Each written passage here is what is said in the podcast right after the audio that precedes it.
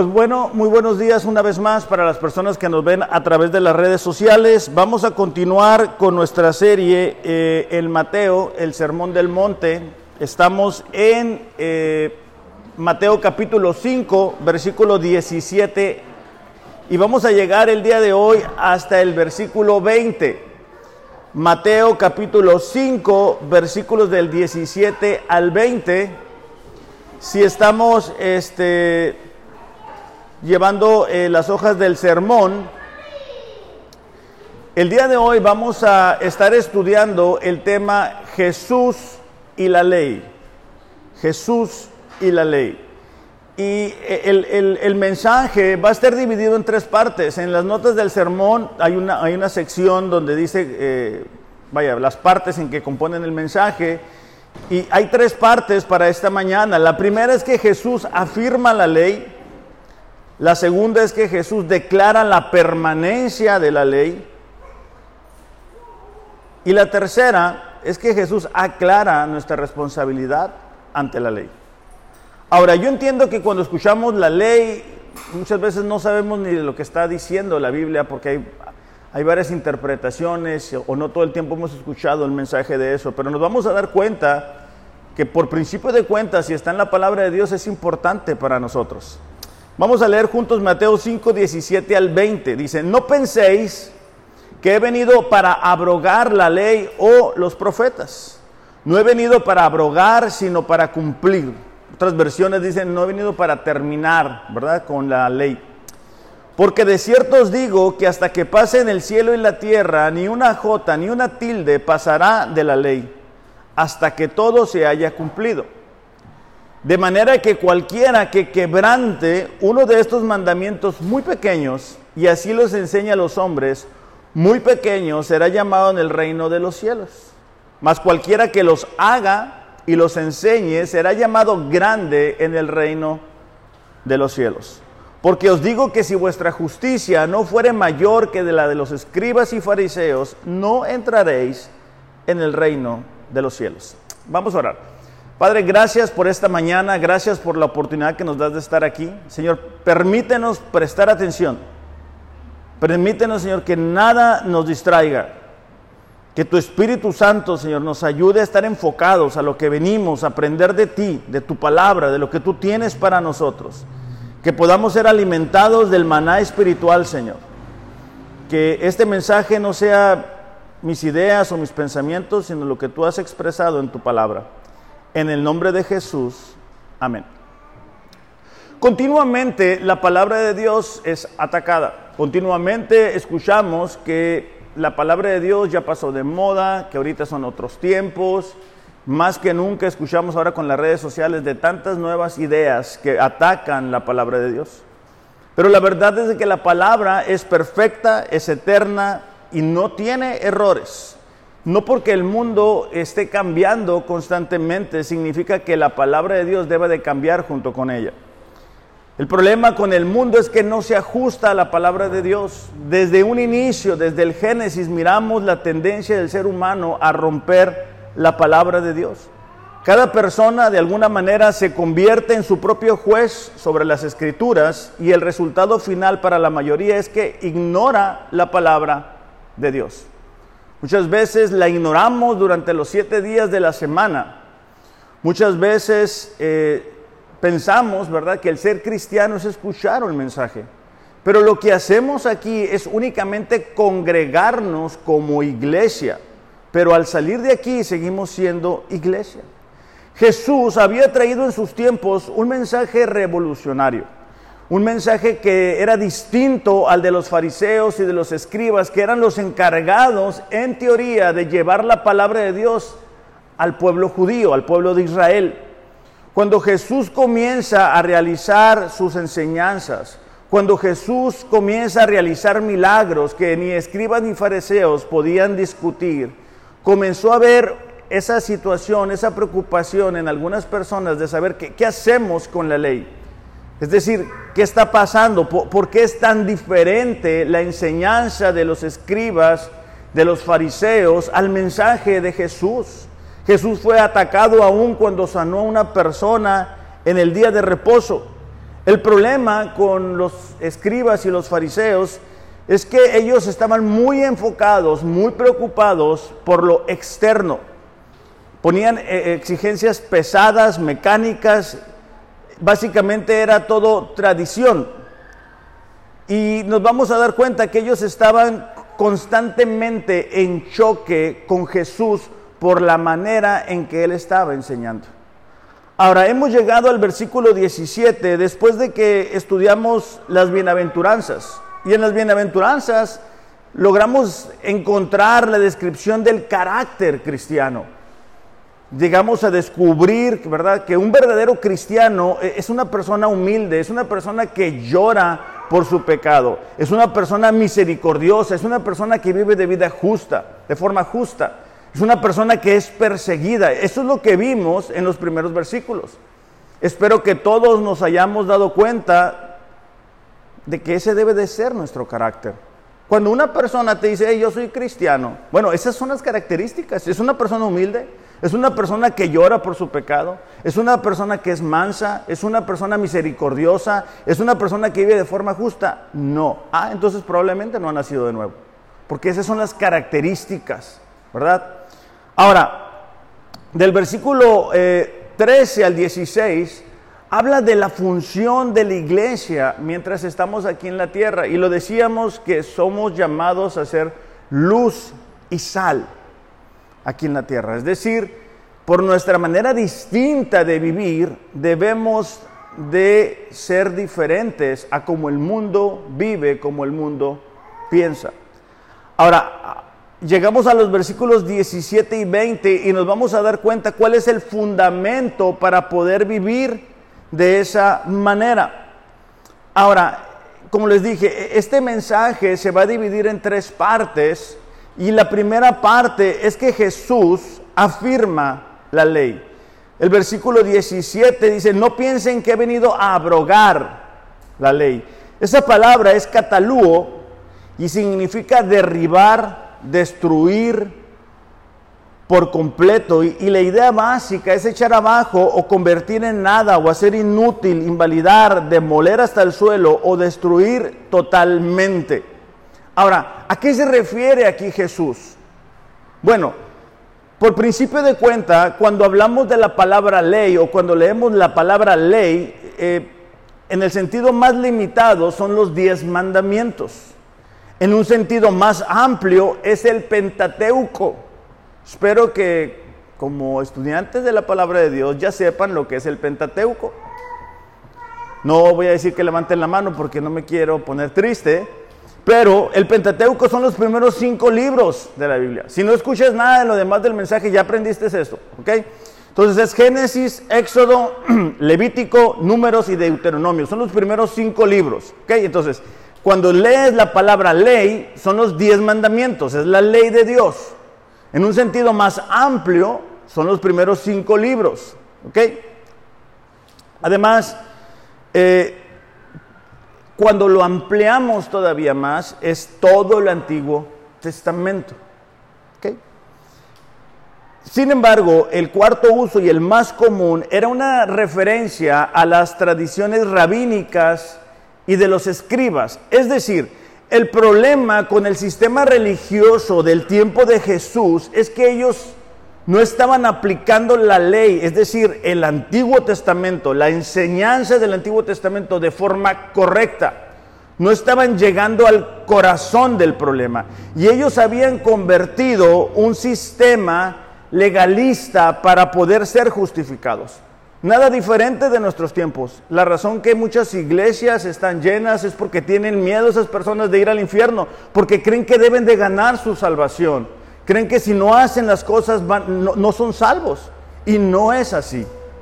Fíjate, en Mateo capítulo 15, versículo 6, es Jesús reprendiendo a estos eh, encargados de, en teoría de compartir la palabra de Dios. Dice Mateo capítulo 15, versículo 6.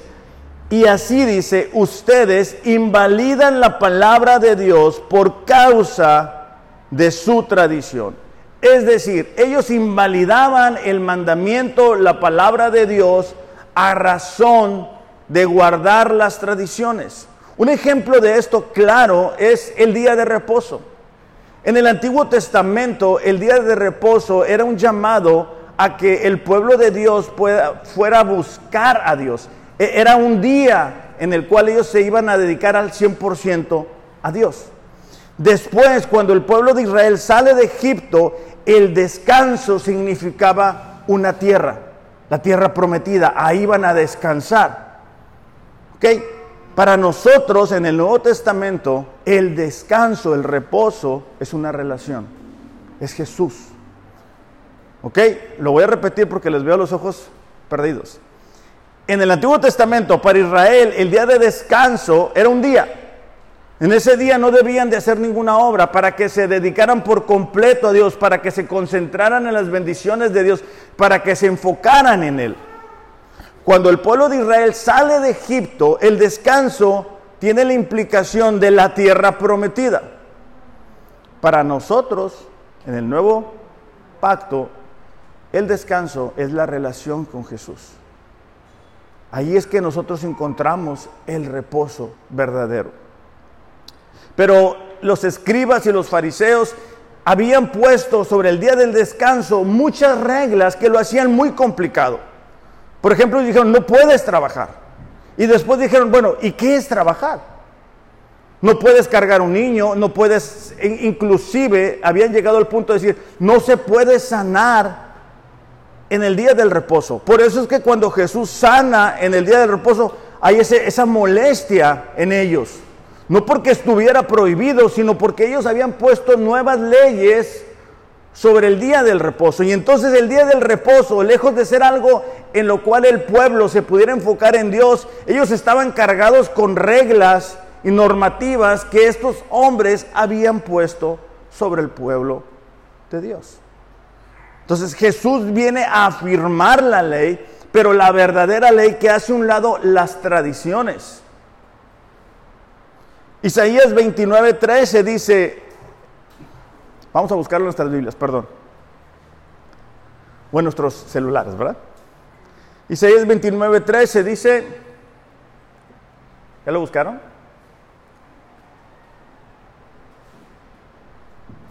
Ahí más o menos como de la mitad. Dijo entonces el Señor, por cuanto este pueblo se acerca a mí con sus palabras y me honra con sus labios, pero aleja de mí su corazón. Personas que están muy preocupadas por lo externo, que están muy preocupados por las formas externas, con frecuencia no están preocupados por el corazón. Creen que el cristianismo son formas de hablar. Y, no es eso. El cristianismo es un cambio en nuestro corazón. Que claro, después fluye y nos ayuda a cambiar la manera de vivir. Pero, pero eso es que miramos muchas personas que creen que son cristianos porque hablan cristiañol, ¿verdad? Y, y, hermano, y aleluya, y santo, Padre, Dios. Si ellos hablan así, genial, pero eso no te convierte en un cristiano. Hay gente que cree que vestir de cierta forma te hace cristiano. Y eso no es cierto. Inclusive eh, estar en una iglesia no te hace cristiano. Tú vienes porque eres cristiano, pero venir no nos convierte en cristianos. Entonces dice, eh, me honra de labios, pero, pero su corazón está alejado de mí. ¿E-, ¿Eso qué implica? Que, podemos estar en un lugar, pero nuestro corazón puede estar en otro. Ahorita tú puedes estar pensando, ¿qué voy a comer? ¿Qué sueño? No dormí, es mi de descanso. ¿Cuánto tiempo falta? Esto no funciona, esto no aplica. Él no cambia, ella no. Y, y nuestro corazón se va, se va, se va. Dice, su veneración hacia mí es solo una tradición aprendida de memoria. Tengan cuidado cuando ustedes expresan, bueno, yo soy cristiano de siempre. Ten cuidado de que realmente sí sea algo que está sucediendo en tu corazón. Si a ti te presentaron el Evangelio de, pequeño y lo aceptaste, gloria a Dios. Pero ten cuidado de, de no creer que porque asististe a una iglesia de pequeño, ya eres cristiano. porque estas personas lo, que hacían era de memoria. De hecho, entre paréntesis, hemos bajado el volumen a, los muchachos, a, los alabanzos, bueno, a, los muchachos de la alabanza, no creo que exista la palabra alabanza, a los muchachos de la alabanza, para que la iglesia pueda cantar. Porque es parte de, de lo que venimos a hacer, es alabar a Dios. No venimos a escuchar un concierto, o sea, no venimos a escuchar a cantar a Ariel.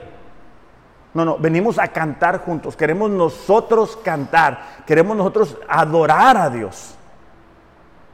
Ok, entonces, este, bueno, pero ese canto, no importa que estés desafinado, ¿va? O sea, si estás muy desafinado, pues, pues bájale poquito, ¿va? Pero no importa que estemos desafinados. Lo, que importa es lo que está en el corazón. El problema con los escribas y, y los fariseos e, es que lo que hacían lo hacían externamente. Las reglas del sábado, de todo lo que implicaba, de que no puedes caminar tantos pasos, después llegaron a ese punto, no puedes caminar tantos pasos, no puedes escribir tantos números de letras en un documento.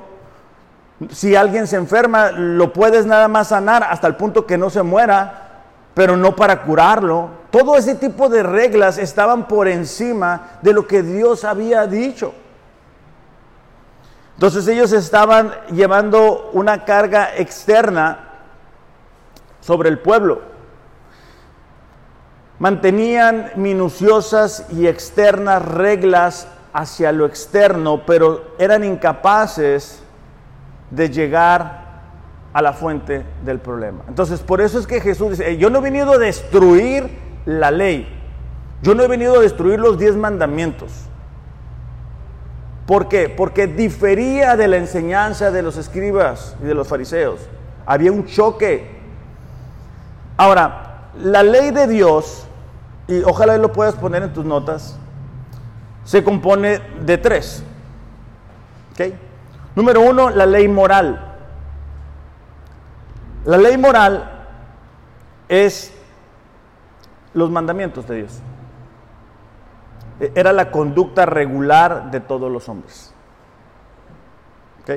Ahí le puedes poner entre paréntesis los diez mandamientos,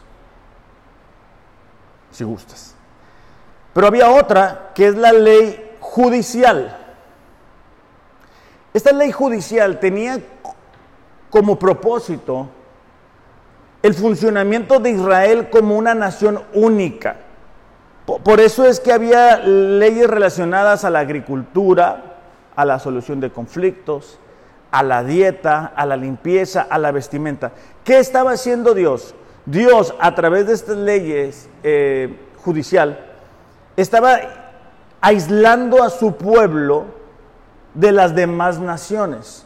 Lo estaba haciendo diferente. ¿Ok? Inclusive, como les comento, la cuestión de la agricultura, la manera en que solucionaban los conflictos. ¿Se acuerdan que no podían comer todos los alimentos si alguna vez has leído la Biblia y, te das cuenta de que, bueno, podías comer de ciertos animales, pero de otros animales no podías? ¿Se acuerdan de todo eso? Pero ¿para qué? Es un problema esto, ¿no? Bueno, era para aislar al pueblo y que se diera cuenta que era diferente de las demás naciones. Eso termina en Hechos, 10, en Hechos capítulo 10, cuando Pedro tiene una visión donde aparecen animales, ojalá y lo hayan leído alguna vez, y Dios le dice, ok, a partir de ahorita ya puedes comer de todo. Por eso es que nosotros ya no nos alimentamos como en el Antiguo Testamento, porque esta ley, otra vez judicial, tenía como propósito ayudar al pueblo de Israel a saber cómo conducirse. Ok, entonces hemos visto dos, la ley moral, la ley judicial, y la tercera era la ley, eh, se me perdió, ceremonial.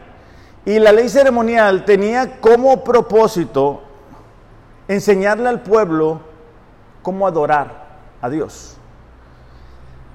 De ahí se obtienen los sacrificios, el sistema, ¿verdad?, de que cómo podían ser llevados los, sacrificios, el holocausto. ¿Ok? Este, este sistema eh, también de ley de ceremonial tiene un, un término cuando leemos el Mateo capítulo 27, versículo 51, por favor.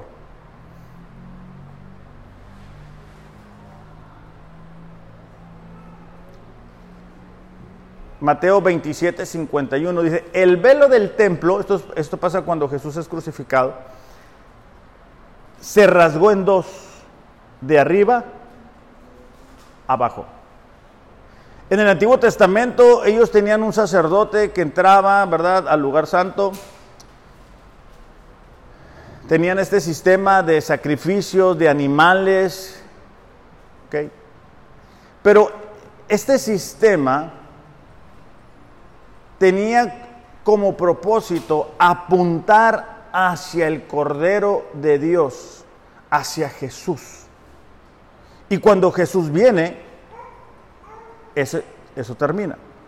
Vamos a leer juntos Hebreos capítulo 10, versículo 19.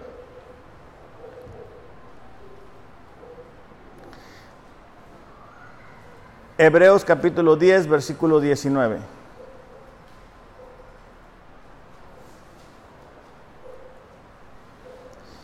Dice, así que hermanos, teniendo libertad para entrar en el lugar santísimo por la sangre de Jesucristo, por el camino nuevo y vivo que Él nos abrió a través del velo, ¿ok? Y fíjate cómo dice, esto es de su carne, y teniendo un gran sumo sacerdote sobre la casa de Dios, acerquémonos con corazón sincero, en plena certidumbre de fe La carta de Hebreos está escrita para los judíos y tiene la implicación de decirles, el sistema sacrificial ya no funciona, el velo se rompió en dos. Jesús pagó el precio de todos los pecados, pasados, presentes y futuros. Ya no tenemos que andar llevando un sacrificio, un animalito, ¿verdad? Para que simbolice eh, la cobertura de nuestros pecados. Entonces, esta ley, la ceremonial, la, manera en que se llevaba la adoración a Dios en, el sistema de sacrificios, la ley judicial que tenía implicaciones de cómo, cómo funcionaba la nación de Israel para resolver conflictos, para la dieta, para demás situaciones, ya no están en función. Ahora, la que, está, la que sigue en función son los diez mandamientos. De hecho, vamos a ver un pasaje que está en Deuteronomio, capítulo 4, versículo 13, por favor.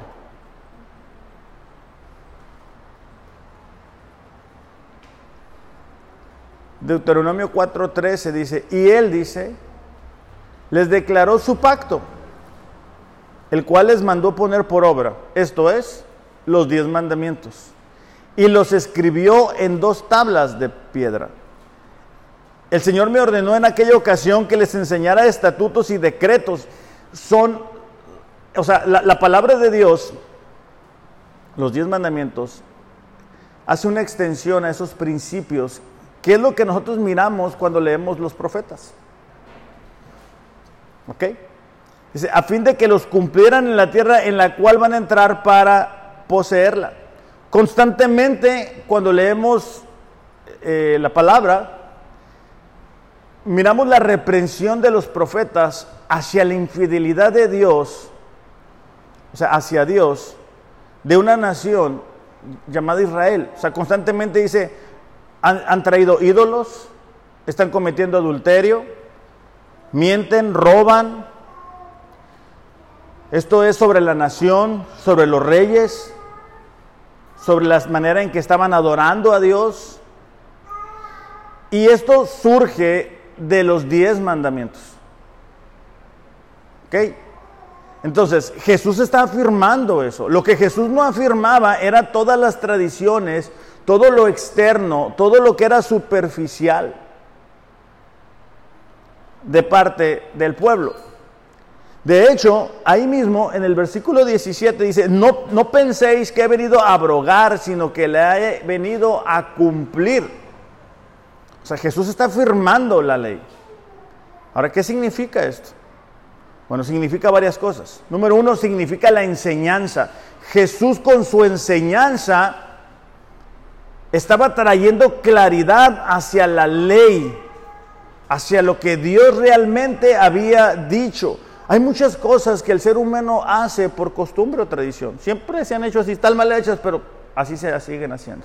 Entonces, de, de alguna manera Jesús está trayendo el verdadero significado. Por eso es que la siguiente semana, con frecuencia, vamos a escuchar que Jesús dice, ustedes han escuchado que dicen esto, pero realmente es esto.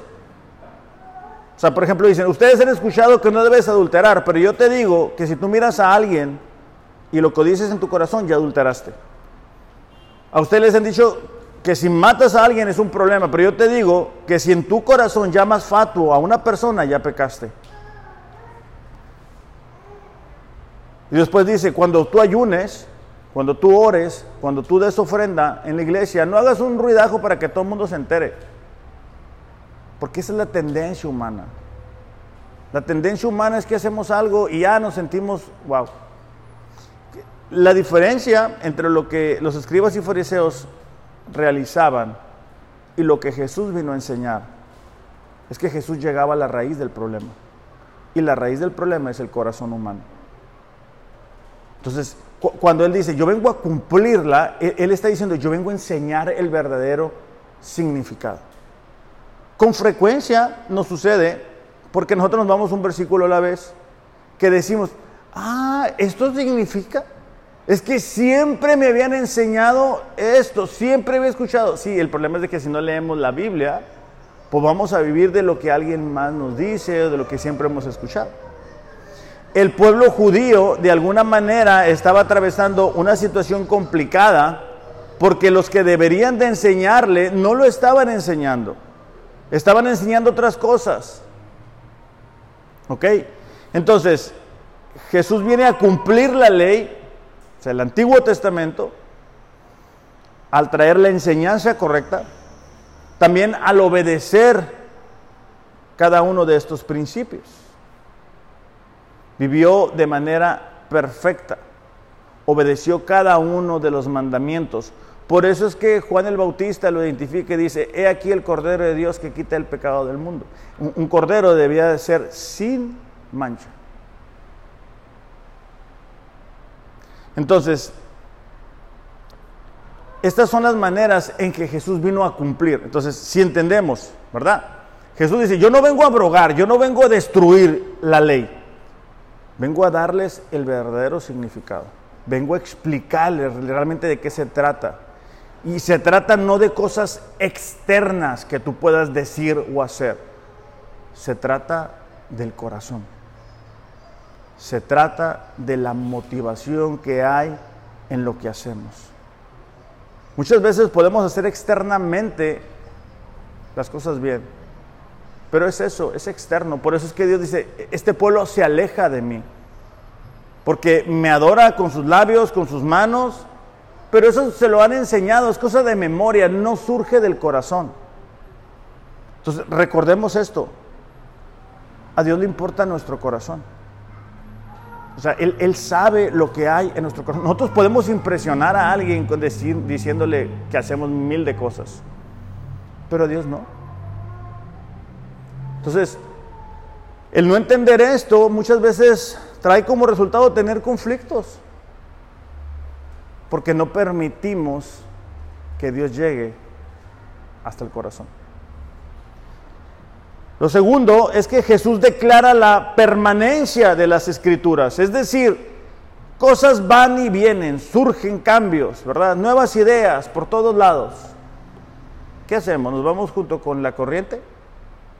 No, la palabra de Dios no cambia. Dice, porque de cierto os digo que hasta que pasen el cielo y la tierra, ni una jota ni una tilde pasará de la ley hasta que todo se haya cumplido. Esta expresión de cierto os digo era una expresión o un término de afirmación intensa o fuerte.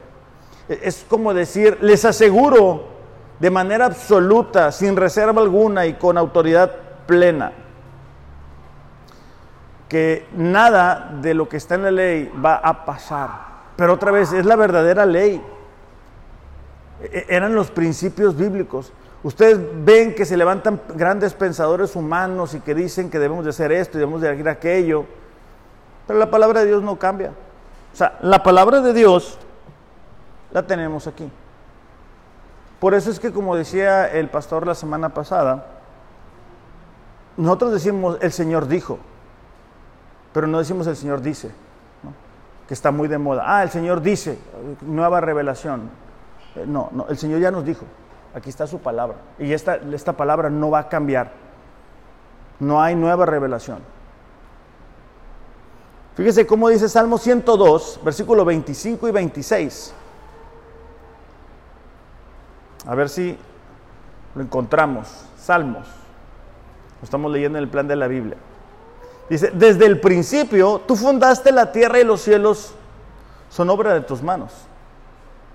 Ellos perecerán. Es decir, van a dejar de existir. Mas tú permanecerás. Y todos ellos como una vestidura se envejecerán. No sé, no sé si es mi edad, pero me he dado cuenta cuán pasajero es el ser humano. A veces pensamos que nunca nos va a pasar nada. Pensamos que esa persona va a ser eterna. Y la realidad es de que estamos de pasada nada más. Dice, como un vestido los mudarás y serán mudados. Estamos de pasada, iglesia. La palabra de Dios no va a cambiar. Lo que Dios dijo que es un hombre, es un hombre. Lo que Dios dijo que es una mujer, es una mujer. Lo que Dios dijo que es una familia, es una familia. Lo que diga el hombre no tiene valor, sino es lo que la palabra de Dios ha dicho. Fíjate cómo lo describe Hebreos capítulo 4, versículo 12.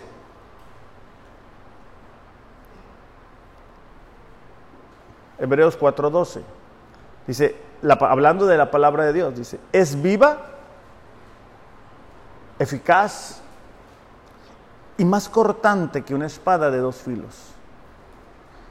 Cuando extendemos el versículo, ¿verdad? Cuando lo leemos completo, dice que llega hasta lo más profundo, hasta donde llegan los tuétanos. Entonces, ¿por qué? Porque la palabra de Dios está viva. Tú puedes decir, ah, no, no puedo con esta situación. Bueno, es que si no nos exponemos a la palabra de Dios, que que puede llegar hasta donde las demás personas no llegan. Entonces cuando nos exponemos a la palabra de Dios nos damos cuenta que es viva, por eso es capaz de transformar personas. Por eso es que el Evangelio cuando nos alcanzó cambió nuestra manera de pensar, nuestra manera de vivir, nuestra manera de conducirnos. ¿Por qué? Porque es viva y es eficaz, es decir, cumple su propósito.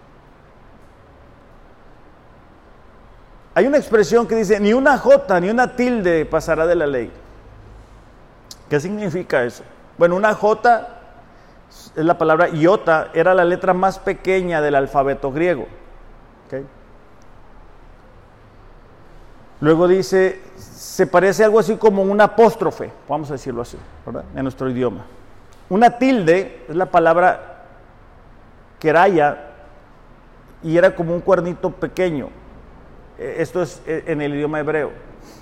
Lo que está diciendo es que ni lo más pequeño de la ley, de la palabra de Dios, va a cambiar.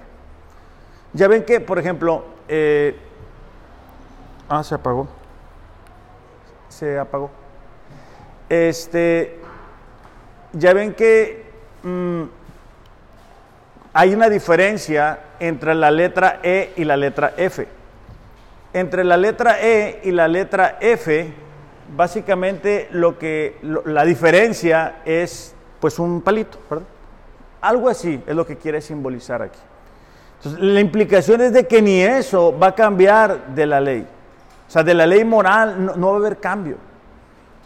E, eso no va a cambiar. Por eso es que nuestra vida, nuestro matrimonio, nuestra familia, nuestras prioridades, la educación de nuestros hijos, no puede estar cimentada o, fundamentada, muchas gracias, no, no puede estar fundamentada en, en ideas humanas.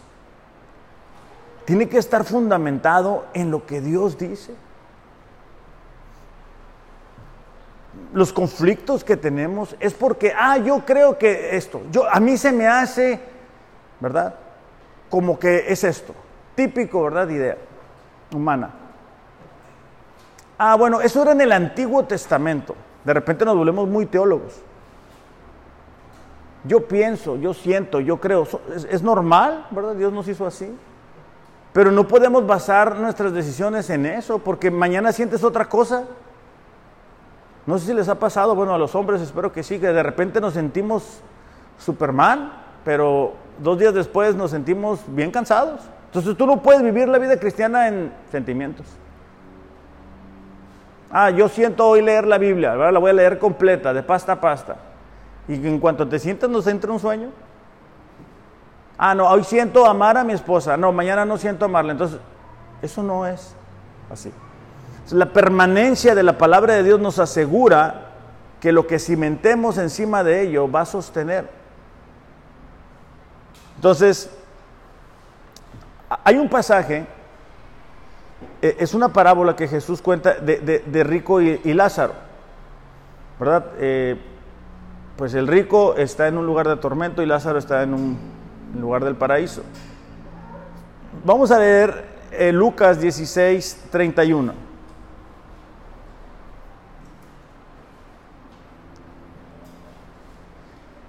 En medio de la frustración de, este hombre rico, él dice, oye, yo aquí estoy en tormento y yo quiero que mis familiares no lleguen aquí. Yo quiero que ellos se salven. La respuesta de Jesús es, si no oyen a Moisés y a los profetas, es decir, el Antiguo Testamento, tampoco se persuadirán aunque alguno se levantare de los muertos. Es decir, en el Antiguo Testamento tenemos la suficiente evidencia para poder ser salvos a través de la fe. Es imposible aceptar la autoridad de Cristo sin aceptar la autoridad de las Escrituras. ¿Cuántas veces hemos escuchado, no, que sí, que Dios, Jesús y yo? pero no hacemos caso todo el tiempo a lo que Dios dice. Porque otra vez, los problemas que tenemos es por o no saber o no obedecer la palabra de Dios. Si nosotros lleváramos a la práctica lo que la palabra de Dios dice en nuestro matrimonio, no tuviéramos los problemas que tenemos. Si nosotros lleváramos a la práctica lo que la palabra de Dios dice en cuanto a nuestra adoración hacia Dios, en cuanto a darle prioridad, en cuanto a que Él sea lo más importante, en cuanto a orar, en cuanto a leer, en cuanto a congregarnos, en cuanto a edificarnos unos a otros, no tuviéramos los problemas que muchas veces tenemos. Te voy a regalar este versículo que me, llamó mucho la atención. Ojalá te llegue hasta el corazón como me llegó a mí. Juan 8:47.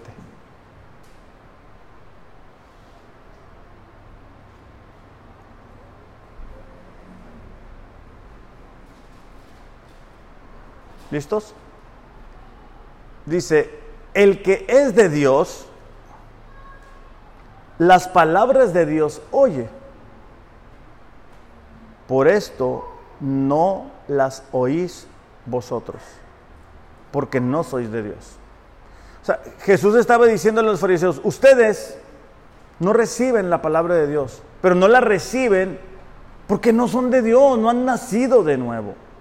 Y cuando yo leí eso me llamó mucho la atención, porque la manera en que tú y yo respondemos a la palabra de Dios nos da la seguridad de que hemos nacido de nuevo. ¿Verdad? Espero que así sea. Y cuando dice ahí, oís la palabra de Dios, no es, ah, estoy escuchando nada más, no, no, es, es, ese deseo de ponerlo en práctica. Entonces, ¿cuál es tu respuesta a la palabra de Dios? Espero que sea la de obedecer. Ahora, ¿qué hacemos? O sea, Jesús dice que, la ley es, es, permanente, es decir, no, no va a cambiar. ¿Qué hacemos con eso? Te voy a dar algunos consejos. Número uno, recibirla. Santiago 1.21 dice así. Santiago 1.21 dice, por lo cual, desechando toda inmundicia, abundancia de malicia, recibid con mansedumbre la palabra implantada, la cual puede salvar vuestras almas. Para nosotros poder recibir la palabra de Dios necesitamos quitar de nuestra vida inmundicia, malicia. El, problema que a veces no recibimos la palabra de Dios es porque no queremos limpiar o que Dios, mejor dicho, limpie nuestro corazón. Entonces escuchamos la palabra de Dios, pero como tenemos eh, malicia, inmundicia en nosotros, eso de alguna manera ahoga la palabra de Dios. Por eso es que muchas veces le decimos a la gente, hey, que mira, que ven, que hace esto, que mira, que este pasaje, pero como, pero no se exponen a la presencia de Dios, esa semilla no, no da fruto. Dice, recibid con mansedumbre, es decir, con humildad. Eh, eh, eh. El problema que muchas veces tenemos es que decimos, ah, ya me lo sé, ese versículo ya me lo sé. Ah, no sé, no, ya, ya. La escuché hasta con un pastor, uh, no, no, una profundidad. ¿Y entonces? Entonces, ¿por qué seguimos batallando? Tenemos que recibirla realmente con humildad y decir, sí es cierto, Señor, no lo estoy haciendo. Número dos, honrar la palabra. Salmo 119, versículo 103 dice, cuán dulces son a mi paladar tus palabras, más que la miel a mi boca. La dulzura aquí es comparada con la miel, ¿verdad? Cuando sentimos esa, e, e, esa, esa, ese ganas de algo dulce, el salmista decía, eh, tu ley, Señor, tu palabra. El problema muchas veces para nosotros es que decimos, ay, la palabra, no tengo tiempo, qué flojera, no, ahorita no. Espero que no sea el caso, pero sé de personas que donde queda la Biblia el día domingo es donde es levantada el siguiente domingo. Pero yo sé que no es aquí, por eso lo puedo decir con toda tranquilidad. Es decir, llegan ahora, dejan la Biblia en un lugar y ahí mismo la recogen el siguiente domingo. Yo sé que no es, no son ustedes. Número tres, debemos obedecer la palabra de Dios. Obedecerla. Es decir, la recibo, la honro. Es, a, mí, más dulce que la miel, pero tenemos que obedecerla. No, no es únicamente ahí nada más. Segunda de Timoteo 2.15 dice, como obrero que no tiene de qué avergonzarse, que usa bien la palabra de verdad. Otras versiones dice que maneja con precisión la palabra. E, eso tiene la implicación de un corte, es decir, que entendemos lo que la palabra de Dios dice. No podemos vivir un cristianismo maduro basado en lo que alguien más nos dice en lo que alguien más me enseñó. No. Cada uno de nosotros, con el pasar del tiempo, tiene que aprender a manejar la Biblia como aprendemos a manejar el celular. ¿Verdad? Con un, con un, dedo, yo he visto todo lo que hacemos con un dedo, pum, pum, mandamos mensajes, reenviamos, copiamos, pegamos, enviamos, subimos estados. Entonces, la palabra de Dios debemos de, de obedecerla, de, entenderla, de, saber ¿Qué es lo que está diciendo ahí? Número que sigue es que debemos defender la palabra de Dios. Eh, con frecuencia, ¿verdad? Tenemos parientes, personas cercanas que no son cristianos y que nos dicen, ¿y tú por qué crees lo que crees? Y entonces, ¿cuál sería nuestra respuesta? Porque el pastor me dijo, porque tengo miedo del infierno. ¿Cuál es la respuesta? Me, llama la atención cuando llegan los testigos de Jehová y que me los encuentro y que les digo, mira, yo soy cristiano. Como dice el, el refrán de la farmacia, santo remedio. Yo, no sé, yo sé que no todos los cristianos conocen la palabra. ¿Verdad? Pero cuando alguien te quiere preguntar acerca de por qué crees lo que crees, ¿qué le vas a decir? Tenemos que estar preparados. Ahora, todos Estamos en un proceso constante. Y conforme más nos alimentemos de la palabra de Dios, más vamos a poder defender lo que creemos. Judas capítulo 3 dice, eh, ardientemente dice, por la fe que ha sido una vez dada a los santos, es decir, de, defender la palabra de Dios. El tercer punto es que Jesús aclara nuestra responsabilidad ante la ley. Es decir, dijimos que Jesús afirma la ley dice, yo no vengo a, a quitarla. Y después dice, hey, la ley es permanente, la ley no cambia. Y número tres dice, ¿cuál es nuestra responsabilidad? Dice, de manera que cualquiera que quebrante uno de estos mandamientos muy pequeños y así enseña a los hombres muy pequeños será llamado en el reino de los cielos. Mas cualquiera que los haga y los enseñe, este será llamado grande en el reino de los cielos. Necesitamos aprender los mandamientos y poderlos enseñar a la gente que nos rodea. Tiene una palabra que dice quebrante, es la palabra luo, y es una palabra común en el Nuevo Testamento y significa romper, liberar, disolver, derretir. La idea es anular la ley de Dios. Entonces, nosotros no podemos quebrantar la palabra de Dios. Nosotros no podemos decir, ah, no, es que esto es en el Antiguo Testamento, sin, sin entender lo que hemos aprendido el día de hoy. Ah, no, es que ahorita ya no, ya no funciona. Y es lo que está sucediendo con muchas iglesias. O sea, por eso es que vemos con cuánta frecuencia hay mujeres pastoras.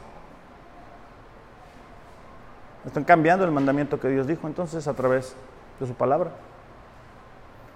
Entonces hay profetas y visiones y apóstoles, entonces están cambiando lo que la palabra de Dios dice. Y nosotros no podemos quebrantar lo que Dios ha dicho. Fíjese lo que dice Mateo 23, 23. Dice, hay de vosotros, escribas y fariseos. Fíjate la siguiente expresión, qué fuerte. Porque a veces pensamos que Jesús era como que, ah, todo amor y, bueno, sí era amor, ¿verdad? Pero mira, hipócritas. Porque diezmáis la menta, el eneldo, el comino, y dejáis lo más importante de la ley, la justicia, la misericordia y la fe. Ellos estaban encargados de enseñar la ley, pero no lo estaban diciendo, ellos nada más aparentaban. Dice, esto era necesario hacer, ¿qué? El diezmar, la menta, el eneldo, el comino. Pero dice, sin dejar de hacer aquello, ¿qué? La justicia, la misericordia y la fe. Como iglesia como cada cristiano, tenemos una responsabilidad y, es no quebrantar la palabra de Dios. Aquellos que tienen la bendición de que salen nuestros niños, ¿verdad? Tenemos una responsabilidad de enseñarles la palabra de Dios, lo poquito que tú sepas o lo mucho que tú sepas. Ahora, esto no es únicamente eh, enseñarles con la Biblia, que es muy bueno, sino también con tu ejemplo.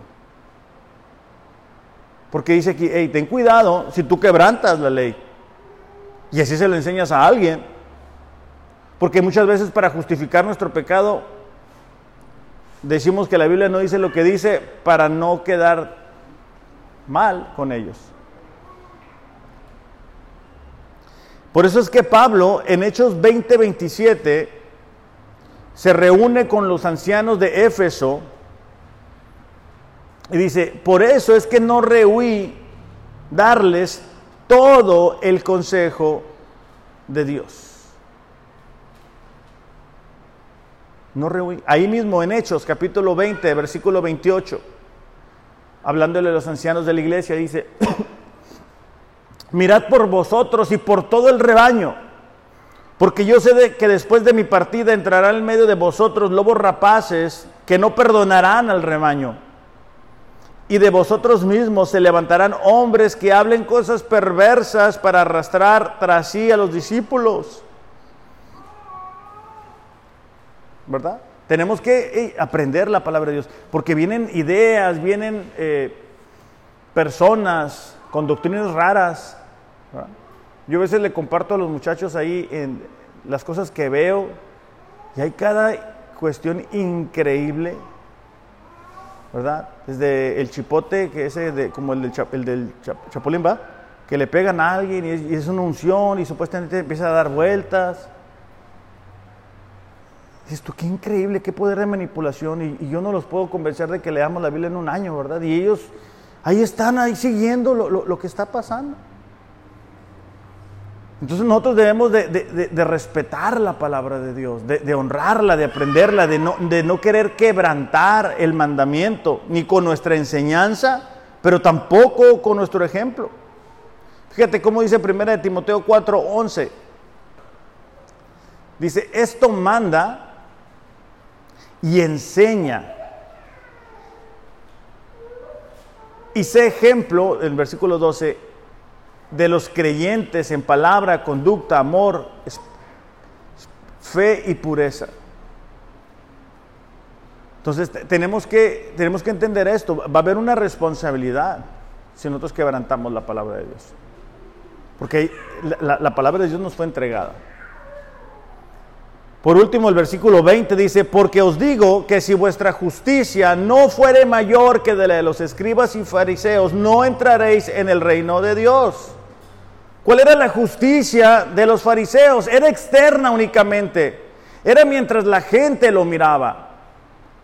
Entonces, para nosotros la pregunta es, ¿somos justos realmente? ¿Vivimos de acuerdo a la palabra de Dios? ¿O lo que estamos haciendo es algo que hemos aprendido de memoria? Es algo que, bueno, pues todo el mundo hace porque ellos estaban preocupados por lo externo, por lo que debía de hacer, pero no por la raíz del problema. Fíjate, en Mateo 23, 25, Jesús otra vez sobre los fariseos y los escribas.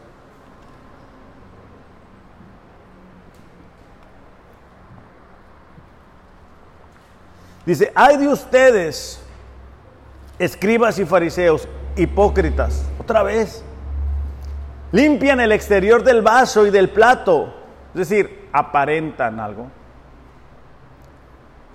Pero por dentro están llenos de robo y desenfreno. De hecho, ahí mismo en Mateo 23:3, fíjate cómo dice Jesús a sus discípulos, de modo que hagan y observen todo lo que les digan, hablando de los fariseos, pero no hagan conforme a sus obras, porque ellos dicen, y no hacen. 13. Pero hay de ustedes, escribas y fariseos, hipócritas. Cierran el reino de los cielos delante de los hombres, pero ni entran ustedes, ni dejan entrar a los que están entrando. ¿Por qué? Porque ponían muchas reglas. Todo para impedir realmente rendir la voluntad a Dios. Por eso es que hay muchas personas que hablan como cristianos para aparentar algo. Y no quieren que el pastor se dé cuenta. Digo, yo sé que no son ustedes, por eso lo puedo decir con confianza. Pero si lo sabe Dios, pues el más importante es el único.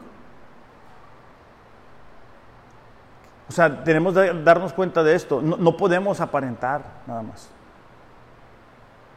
Por eso es que Jesús dice, hey, tengan cuidado, no, no, sean como los escribas. Su justicia, es decir, su conducta, su manera de vivir tiene que ser mm, por encima de lo que es únicamente externo.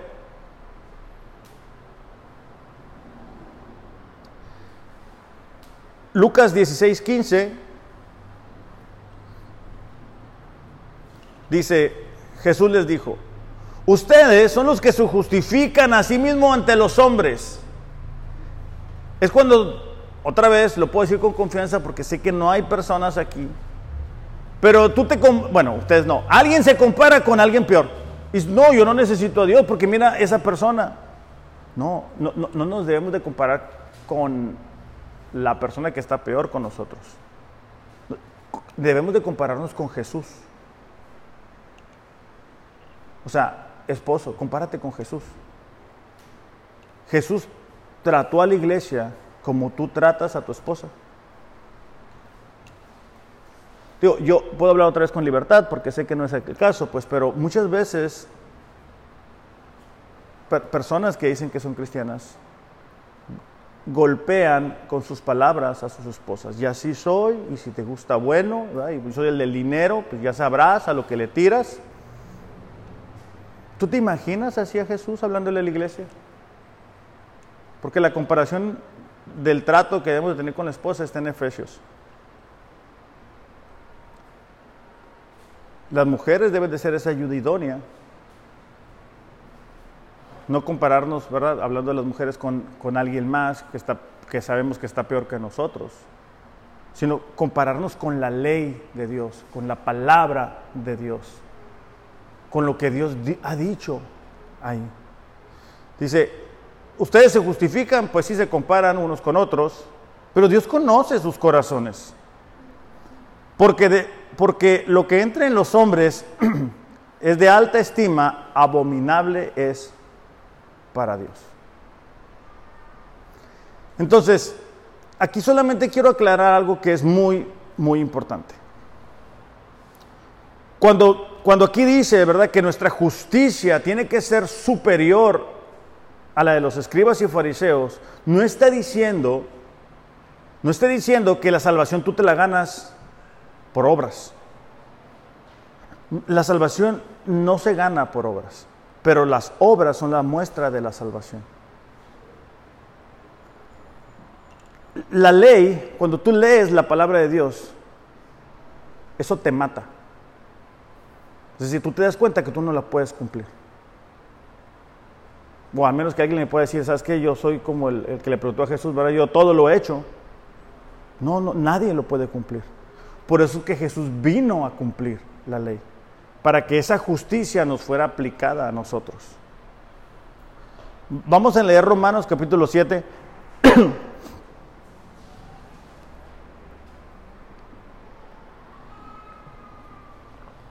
Y les voy a pedir que los que tengan sus Biblias o celulares se vayan a ese pasaje porque es muy importante. Ahora, la ley viene a cumplir una función en la vida del creyente y es demostrarnos lo mal que estamos. La ley nos va a llevar a Cristo en el sentido que nos vamos a dar cuenta que, que no podemos cumplirla. O sea, eso de amar a Dios por encima de todo, no lo cumplimos. Muchas veces preferimos otras cosas. Entonces, la ley tiene esa función de decir, hey, necesitas a Cristo. Versículo 2, ahí vamos a comenzar. Va a ser una comparación en lo que es un matrimonio y la responsabilidad en dicho matrimonio. Dice, porque la mujer casada está sujeta por la ley al marido mientras éste vive. ¿Ok? Vamos a darnos este ejemplo. Un matrimonio, la mujer está comprometida con el esposo, hablando de la ley, mientras el esposo vive. ¿Hasta ahí vamos bien? Muy bien. Pero si el marido muere, ella queda libre de la ley del marido si el marido se muere, ella ya no, si, está con alguien más, ya no va a cometer adulterio. ¿Me van siguiendo? Qué bien. Así que, si en la vida del marido se uniere a otro varón, ella se ya, será llamada adúltera. Si mientras el esposo vive, la esposa está con alguien más, va a ser llamada adúltera. ¿Me van siguiendo? Okay. Pero si su marido muriere, es libre de esa ley, de tal manera que si se uniere a otro marido, no será adúltera. Es el mismo ejemplo. Versículo 4. Así también vosotros, hermanos míos, habéis muerto a la ley mediante el cuerpo de Cristo. ¿Qué está diciendo? ¿Qué está diciendo? Porque dice, así vosotros, hermanos míos, habéis muerto a la ley del cuerpo de Cristo para que seáis de otro, del que resucitó de los muertos, a fin de que llevemos fruto para Dios. ¿En qué quedamos? Bueno, lo que está diciendo es de que cuando nosotros miramos la ley perfecta de Dios no la podemos cumplir. Y reconocemos a Jesús como nuestro Señor y Salvador, morimos junto con Él para nacer a novedad de vida o a una nueva manera de vivir. Entonces, ya no estamos obligados, ya no estamos en el castigo por incumplir la palabra de Dios. ¿Ok? La palabra de Dios nos dice, hey, no puedes cumplirla, Necesitas un Salvador, necesitas un Redentor, necesitas alguien que cumpla la palabra por ti. Ese Salvador es Cristo. Ese es el Evangelio. Esas son las buenas nuevas, que cuando tú y yo creemos en Jesús como el Hijo de Dios que vino a pagar por nuestros pecados, morimos a nosotros mismos. Por eso es que Pablo en Gálatas dice, ya, ya no vivo yo, ¿verdad? Sino Cristo vive en mí. Entonces, versículo 6 dice, ahora estamos libres de la ley por haber muerto para aquella en que estábamos sujetos, de modo que sirvamos bajo el nuevo espíritu y no bajo el viejo de la letra. Es decir, ahora que hemos nacido de nuevo, lo que aquí está diciendo es que se espera que vivamos de una manera diferente.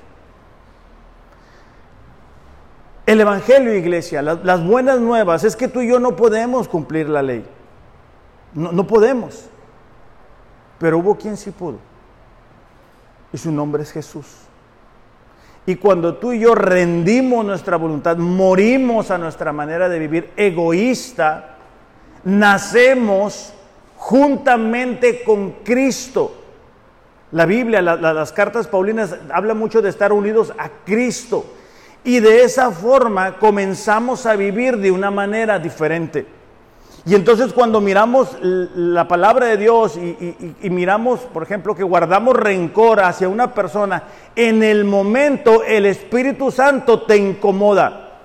Cuando tú vas a un lugar que tú sabes que no es un lugar correcto, no es un lugar sano, el Espíritu Santo te incomoda. Cuando tienes conversaciones que no agradan a Dios, el Espíritu Santo te incomoda. Cuando tú ves algo que sabes que no debes de ver, el Espíritu Santo te incomoda. Por eso es que Jesús dice, hey, ustedes tienen que vivir por encima de los fariseos, pero no lo podemos hacer en nuestras fuerzas. No, no se trata de eh, esta, que ahorita quiero que digan, ah, tengo que hacer esto, tengo que hacer lo otro. No, tienes que darte cuenta que tú no puedes. Tienes que darte cuenta que necesitas rendirte a Jesús para que esa novedad de vida, esa nueva manera de vivir nos permita vivir distinto.